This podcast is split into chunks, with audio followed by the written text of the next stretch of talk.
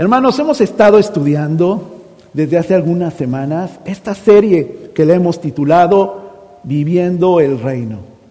Ha sido para un servidor bastante revelador, duro en otras veces, pero esperanzador.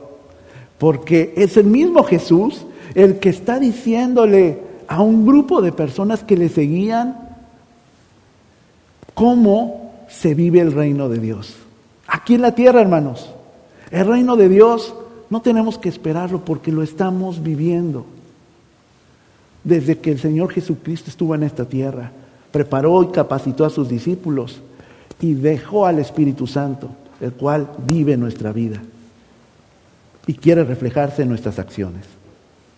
Vivimos el reino de Dios en un mundo roto, en un mundo quebrado. ¿Por qué? Por el pecado. ¿Y qué es el pecado? Todo aquello que no agrada a Dios, todo aquello lo cual hemos puesto primer lugar.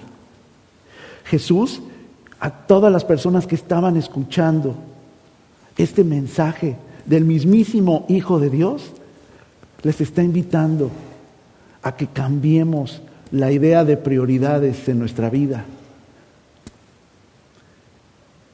Si nos vamos más allá, hasta el final del ministerio de Jesús, le decía a sus discípulos también, confiar, porque yo he vencido al mundo y yo estaré con ustedes todos los días hasta el último día de la tierra. Qué hermosa promesa, ¿cierto? Pero aquí en el inicio Jesús estaba buscando darle fortaleza y ánimo a sus discípulos. Él estaba describiendo a través de lo que popularmente conocemos como el famoso Sermón del Monte y les estaba diciendo cómo debe comportarse un hijo de Dios, un habitante del reino de Él.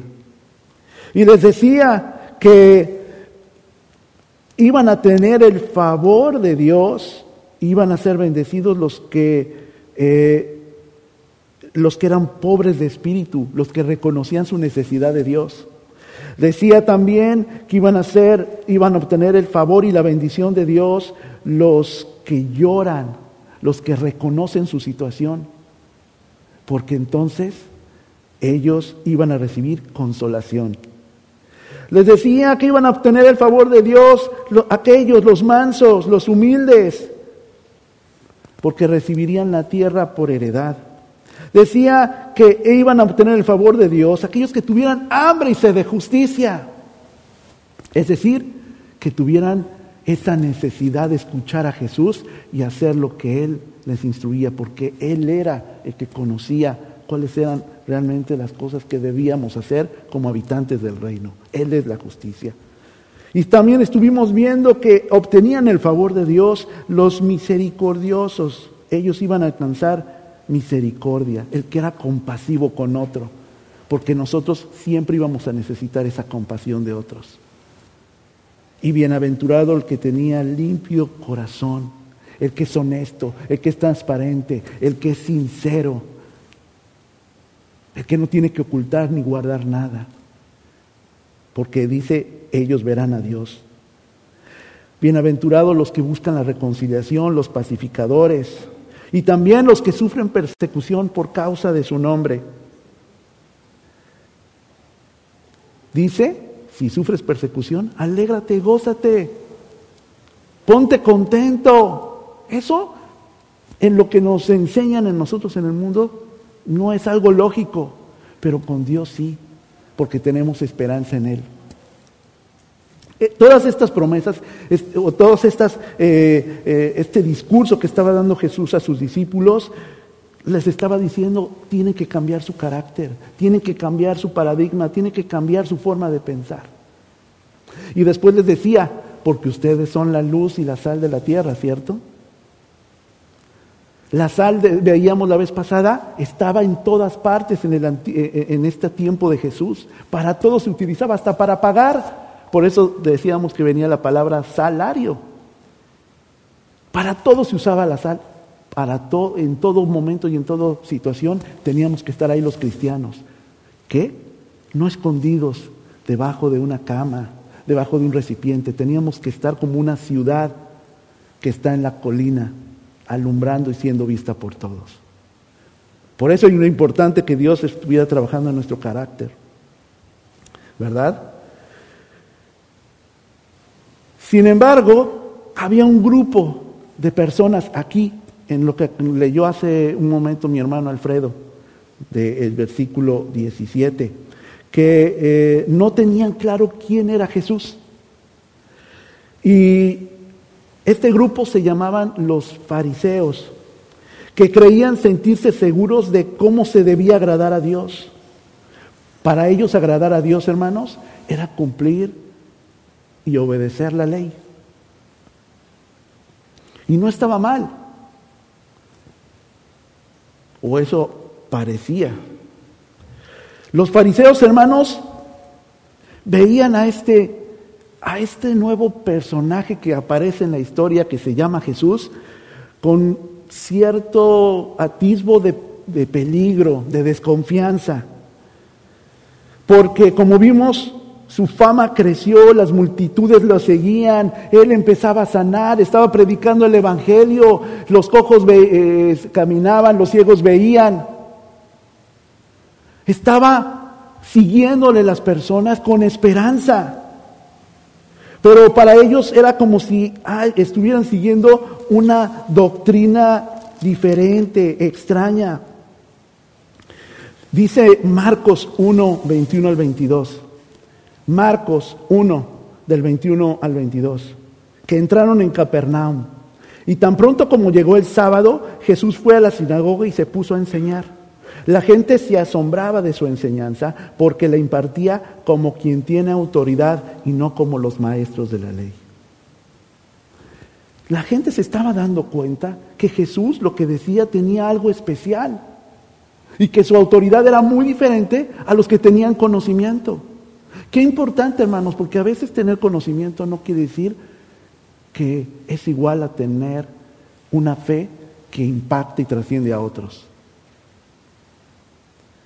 Esto les asombraba a los fariseos de Jesús y la gente sobre todo. Dice también en Lucas 6 del 1 al 2, un sábado, al pasar Jesús por los sembrados, sus discípulos se pusieron a arrancar unas espigas de trigo y las desgranaban para comérselas. Por eso algunos de los fariseos les dijeron, ¿por qué hacen ustedes lo que está prohibido hacer en sábado? Estaban sorprendidos. Una de las reglas de los judíos es que tenían un día sagrado, santo, en el cual no tenían que trabajar. Pero aquí están sorprendiendo a Jesús y a sus discípulos tomando y desgranando trigo, porque tenían hambre.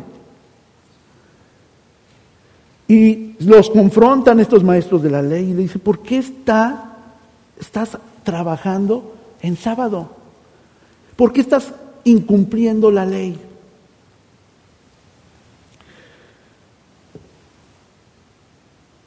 Pero Jesús, de manera contundente, más adelante en el versículo 5 de Lucas 6, dice, entonces añadió, el Hijo del Hombre es Señor del sábado. La autoridad de Jesús.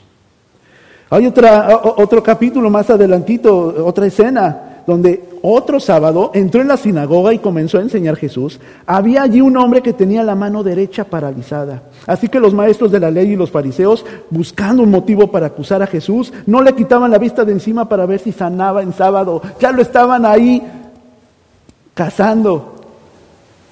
Porque dijo, este hombre está incumpliendo nuestras reglas. Pues que no es judío también. ¿Por qué está haciendo esto en sábado? Está quitando grano para que comieran. Pero sanar en sábado. Y es genial lo que Jesús les contesta en otras, en otras partes donde es confrontado, cuando estaba él bendiciendo a su pueblo. Le dice, ¿qué es mejor? ¿Hacer el mal o hacer el bien en sábado? ¿Qué es mejor nosotros como cristianos? Omitir el obedecer a Dios cuando vemos una necesidad o ajustarnos a las reglas que pensamos que son más importantes, más que lo que Jesús tanto amó que somos nosotros.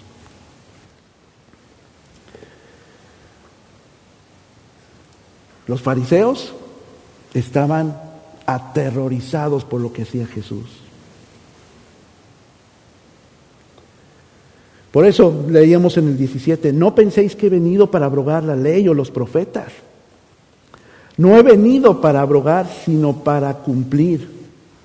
En otra versión dice, no he venido a ponerles fin a la ley que ustedes están obedeciendo, he venido a darles su pleno valor.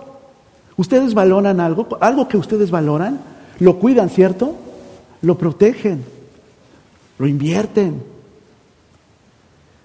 Jesús no vino a desechar, a quitar la ley. Dice, vengo a darle su pleno valor.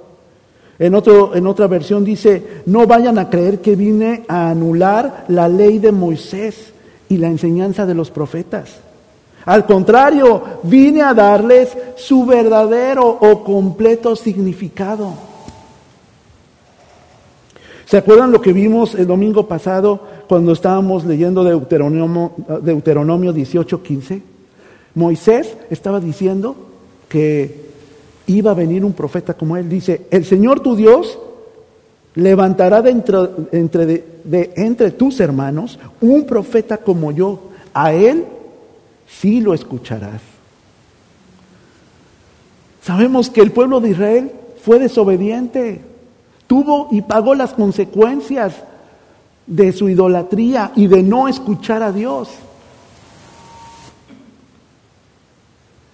Pero Moisés queda eh, grabado en papel o en piedra en aquel momento que esto es algo que sí debe hacer la gente que escuche a aquel que iba a venir. Escúchenlo. Hermanos, ¿nos está costando trabajo escuchar a Jesús? ¿Por qué? ¿Es el centro de todo lo que hacemos? ¿O qué cosas importantes hay más que nos pueden distraer de lo que Jesús quiere enseñarnos? De lo que Jesús quiere hacer en nuestro corazón, en nuestras relaciones interpersonales en su familia. Dice, vine para cumplir sus propósitos, los propósitos de la ley. Hermanos, Jesús vino a cumplir la ley. Mateo menciona hasta aquí siete veces en el Evangelio que la vida y la existencia de Jesús cumplía con las expectativas de la ley. Los fariseos estaban preocupadísimos porque decía, este hombre no está obedeciendo la ley, está haciendo cosas que no deben ser, a lo mejor hace cosas buenas, pero no está cumpliendo la ley. Y entonces Mateo dice, bueno, sí le estaba cumpliendo por estas razones. Dice allí, decía en Mateo 1 del 22 al 23, todo esto sucedió para que se cumpliera lo que el Señor había dicho por medio del profeta. He aquí que la Virgen concebirá y dará a luz un hijo y llamarán a su nombre Emanuel, que quiere decir Dios con nosotros. Es exactamente lo que dice Isaías 7:14. Por eso el Señor mismo les dará una señal. La Virgen concebirá y dará a luz un hijo y lo llamarán Emanuel, que quiere decir Dios con nosotros. Era una promesa que venía en la ley. Dios se iba a encarnar, iba a ser una persona e iba a estar entre nosotros.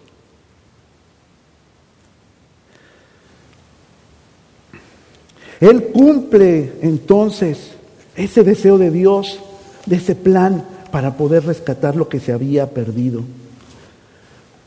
Luego, otra señal de que Jesús cumplía la ley fue que había dicho por medio del profeta, o sea, en Oseas 11.1, de Egipto llamé a mi hijo. Del pecado llama Jesús llama a Dios a su Hijo para que pueda, pueda eh, concretarse su plan.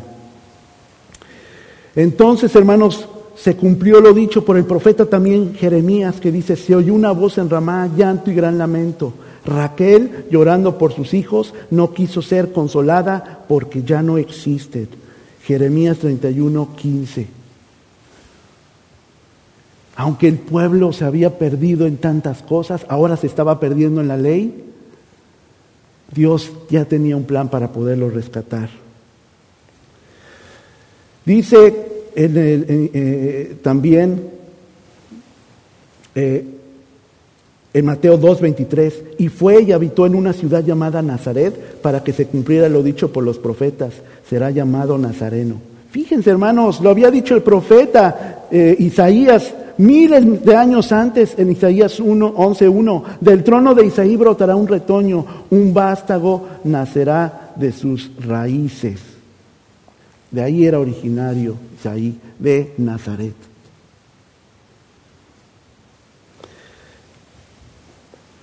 Y también dice en Mateo 4, 14, 16, para que se cumpliera lo dicho por el profeta Isaías, la tierra de Zabulón y la tierra de Neftalí, el camino del mar al otro lado del Jordán, Galilea de los gentiles, el pueblo que habita en tinieblas, ha visto gran luz, y para los moradores de la región y sombra de muerte, sobre ellos ha resplandecido una luz. ¿Esa luz quién es? Jesús.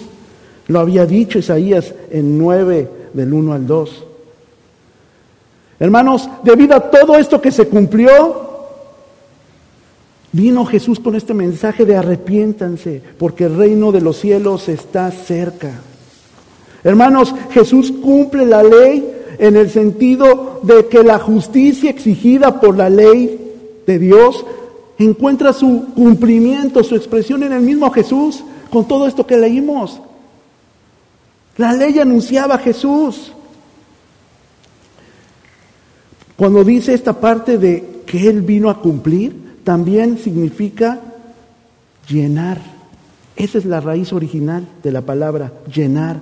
Hermanos, Jesús completaba lo que la ley no podía hacer, porque toda la ley que guardan los fariseos habla de Jesús. Hermanos, Jesús cumple la ley en el sentido de que las justas demandas de la ley encuentran su cumplimiento en Él. Dios no tenía ninguna expectativa moral que Jesús no cumpliera porque era perfecto.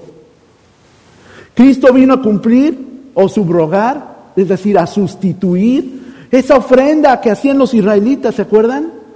Que presentaban estos eh, corderos que no tenían que tener ningún defecto. Jesús cumplía eso, porque ya no era necesario llevar un cordero para poderme acercar a Dios. Estaba Jesús. Cristo vino a sustituir todo eso que la ley mencionaba, pero que en Él se cumplía. Es más, Cristo fue más allá de esa regla. Vino a cumplir las leyes referentes a los alimentos. ¿Se acuerdan, hermanos, lo que dice en Mateo 15, 11? Dice Jesús que lo que contamina a una persona no es lo que entra en la boca, sino lo que sale. Era mucho más allá. La ley decía que no debía comerse ningún animal inmundo, algunos eh, los animalitos que tuvieran pezuña, ¿verdad? Pero Jesús dice que no importa lo que entra, sino lo que se expresa de esta boca. ¿Está quitando Jesús esa parte de la ley? No, está profundizando en ella. Porque que comamos o dejemos de comer algo, eso no va a transformar mi corazón, pero sí lo que puedo hacer y, decir con mi lengua y con esta boca, ¿cierto? El problema entonces ya no se limitaba a comer ciertos animales impuros, porque lo que realmente contaminaba, hermanos, no es lo, entonces lo que entra a la boca, sino lo que sale. Los cristianos también nos parecemos a los fariseos y sustituimos o le damos más valor a muchas más cosas o ceremonias que utilizamos en nuestra vida cristiana. Ah, probablemente mi mamá está viendo el servicio, ¿verdad? Y bueno, le mando un saludo a mi madre. Eh, eh, ella fue la primera persona que aceptó a Cristo en casa y dentro de sus limitaciones en conocimiento y en diferentes cosas, ella pensaba que la casa podía estar protegida si dejaba en la sala abierto en el Salmo tal vez 91 así de par en par, y la, y la casa estaba bajo la sombra del Altísimo. Y no podía pasarle nada a la casa. Ella creía de buena voluntad esto, pero a veces lo hacemos parte de nosotros o de nuestra vida cristiana. O no puedo salir de la casa o venir hacia la iglesia si no traigo mi Biblia. Que me vaya a suceder algo, un accidente, o que la tenga en el coche, ¿verdad? Nos volvemos como tipo fariseos, añadiendo cosas que no son importantes, porque lo importante es quién está gobernando mi vida y mi corazón, mis emociones, quién las está dirigiendo.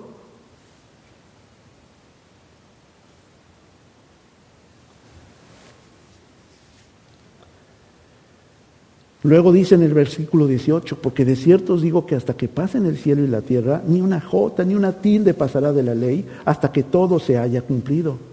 De manera que cualquiera que quebrante uno de estos mandamientos muy pequeños, y así enseña a los hombres, muy pequeños será llamado en el reino de los cielos. Mas cualquiera que los haga y los enseñe, éste será llamado grande en el reino de los cielos. ¿Qué es lo que van a enseñar sus papás a Mateo? ¿Qué es lo que vamos a enseñar nosotros como iglesia a Mateo, a nuestros niños y unos a otros? La compasión que Jesús brindó a la humanidad al ser quebrado en esa cruz, o la indiferencia de nuestro orgullo y nuestro legalismo para que se cumplan determinadas cosas que nosotros hemos puesto como ley. Ese fue el problema, hermanos, de los fariseos, que conocían las leyes, las más pequeñas y las más grandes. Claro, las respetaban por igual, pero se desconectaron del propósito de la ley, hermanos, que no era tener una vida pura, era tener una vida nueva. Era tener una vida nueva. Ese fue el problema. Estaban velados los fariseos. Tal vez sus intenciones eran muy buenas, pero cumpliendo requisitos para poder ser aceptados por Dios, para sentir que están dentro del club, que no se van a quedar. ¿No somos a veces nosotros iguales? Y ponemos esas reglas. ¿Quién debe vestir? ¿Cómo deben ser? para saber que nosotros estamos haciendo lo correcto y no ellos?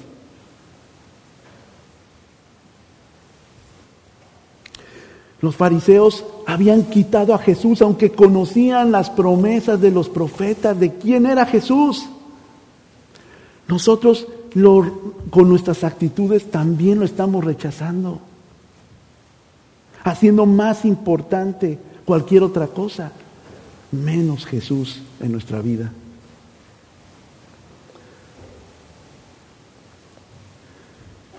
Por eso dice que iba a respetar hasta la marca más pequeña, el trazo de una letra.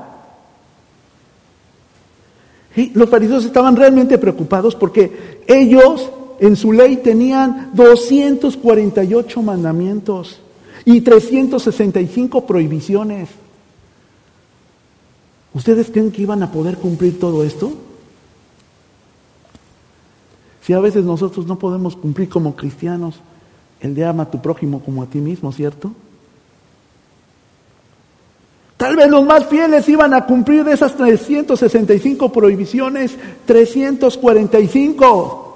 ¿Y las otras 20? Mientras los fariseos hermanos tenían hambre y sed de cumplir la ley, su justicia, Jesús se revela, hermanos, como la justicia que todos debemos buscar porque Él cumplió, Él cumplió el propósito de la ley. Por eso les decía Jesús a sus discípulos, cuando estaban ahí reunidos, ahí en, en, en el Sermón del Monte, y también nos los dice ahora, hermanos, bienaventurados van a obtener el favor de Dios y serán bendecidos los que tienen hambre y los que tienen sed de justicia. Yo soy la justicia. Bienaventurados los que quieran aprender más de mí, los que quieran seguirme, los que busquen de todo corazón y me acepten en su corazón. y las palabras que digo y las palabras que enseño. Esa es la justicia y ese es el hambre y la sed que debemos de tener, de buscar hacer la voluntad de Cristo.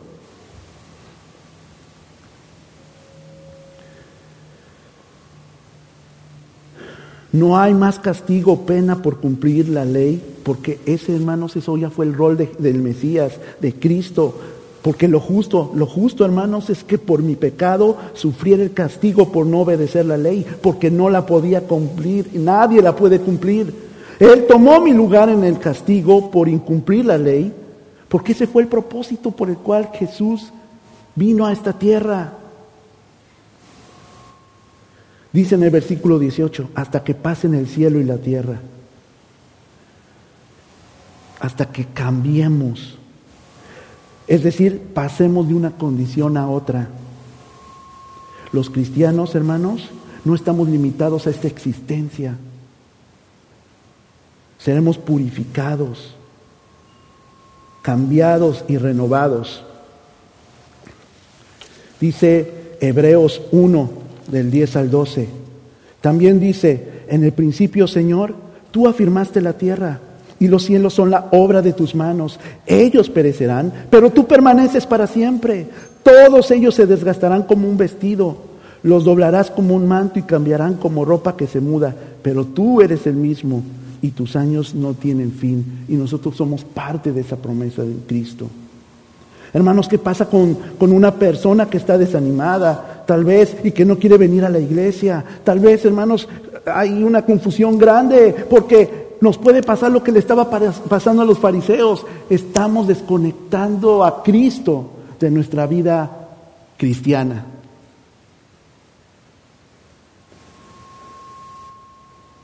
Tal vez está más conectada esa persona a las cosas o a las circunstancias a las cuales fallan o falló de nuestra ley moral, de las cosas que se quebraron para nosotros. Más no estamos centrados, como cantábamos hace rato, en quien cumplió, en quien llenó todo eso, que fue Jesús. La justicia en Cristo, mis hermanos, es mayor que mi justicia, porque Cristo es la justicia misma. Cumplió lo que necesita la ley para que ya no me condenara más. Por eso dicen Romanos 21, 27, Romanos 3, 21 al 27. Pero ahora, sin la mediación de la ley, se ha manifestado la justicia de Dios, de la que dan testimonio la ley y los profetas. Esta justicia de Dios llega mediante la fe en Jesucristo a todos los que creen. De hecho, no hay distinción, pues todos han pecado y están privados de la gloria de Dios, pero por su gracia son justificados gratuitamente mediante la redención de Cristo que Jesús efectuó. Es Cristo nuestra justicia. Es Él. El problema es que los fariseos desconectaban la ley de Jesús, pero Jesús le da su justo valor, su justo propósito, su significado real a la ley a través de él mismo. La ley no puede estar completa, hermano, sin él y el plan de Dios para su vida.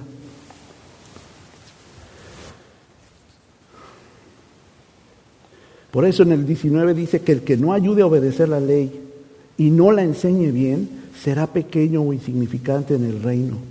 Pero grande si uno hace la obedece y mira que es la parte más importante de ello. Jesús es el centro. Hermanos, el apego estricto a las leyes contenidas en sus tradiciones hacían que los judíos amaran más a Dios de labios, pero no de corazón. Por eso dice en Marcos 7, del 6 al 7, Jesús contestó, tenía razón Isaías cuando profetizó acerca de ustedes les dice a los fariseos, hipócritas según está escrito, este pueblo me honra con los labios, pero su corazón está lejos de mí. En vano me adoran, sus enseñanzas no son más que reglas humanas. Cuando ponemos más requisitos a algo, hermanos, es para demostrar no que amo a Dios y que estoy cuidando de quién está en el reino y quién no debe estar, sino es simplemente para sentirme dentro de ese juego.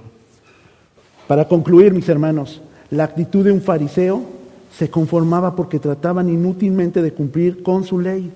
Pero hermanos, fueron tan ciegos como sus padres, rechazando el reino que deseaban vivir. Dice Romanos 2 del 17 al 24. Ahora bien, tú que llevas el nombre de judío, que depende de la ley y te jactas de tu relación con Dios, que conoces su voluntad y sabes discernir lo que es mejor porque eres instruido por la ley, que estás convencido de ser guía de los ciegos y luz de los que están en la oscuridad, instructor de los ignorantes, maestro de los sencillos, pues tienes en la ley la esencia misma del conocimiento y la verdad. En fin, tú que enseñas a otros, ¿no te enseñas a ti mismo? Tú que predicas contra el robo, ¿robas? Tú que dices que no se debe cometer adulterio, ¿adulteras? Tú que aborreces a los ídolos, ¿robas de sus templos? Tú que te jactas de la ley, deshonras a Dios quebrantando la ley. Así está escrito, por causa de ustedes se blasfema el nombre de Dios entre los gentiles. Ese es el problema cuando Cristo no vive en nuestro corazón. Que otras personas rechazan a Cristo por nuestra vida que no está centrada en Cristo. Hermanos, la, la auténtica razón para ser cristiano es Cristo. Si alejamos lo que nos enseña la Biblia y lo enseñamos a otros mal, entonces, hermanos, simplemente estamos rechazando a Cristo. Por eso, hermanos, no alejemos a Cristo de nuestra fe. No lo desconectemos de nuestra Biblia, de nuestra vida devocional o incluso de mis relaciones interpersonales. Dios nos llama a una nueva vida quiere que nos centremos en Él. Porque Él se reveló como esa ley cumplida. No nos desconectemos en nuestra vida cristiana de Cristo. ¿Oramos, mis hermanos?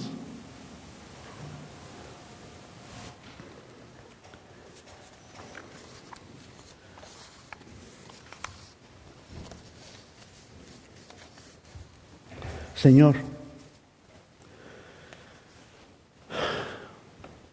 Tú nos has dado esperanza.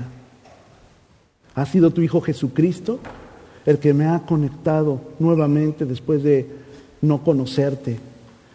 Como decía el profeta Job, de oídas te había oído, Señor, pero más ahora mis ojos te ven, porque eres tú, Señor, el que ha resplandecido en medio de la oscuridad en la cual vivimos. Dios, ayúdanos como en aquel tiempo hace más de dos mil años, a reconocer que Jesús es lo que necesitamos en nuestra vida, su palabra y sus enseñanzas. Ayúdanos, Señor, a ser diferentes, a cambiar, Señor, en nuestra mente, en nuestro corazón, para que lo que salga de nuestra boca sea bendición y bendición a otros. Señor, solos no podemos, pero es tu Espíritu Santo el que nos anima, el que nos conforta, el que nos transformará en una nueva vida. Cámbiame, transfórmame, lléname. Si Jesús fue lo que vino a hacer, Señor, completar lo que aún faltaba, eso es lo que necesitamos en nuestra vida. Esas palabras de vida, esa hambre y sed en tu Hijo Jesucristo. Ayuda nuestra fe que crezca. Ayúdanos, Señor, a hacer tu voluntad. En tu nombre, Jesús.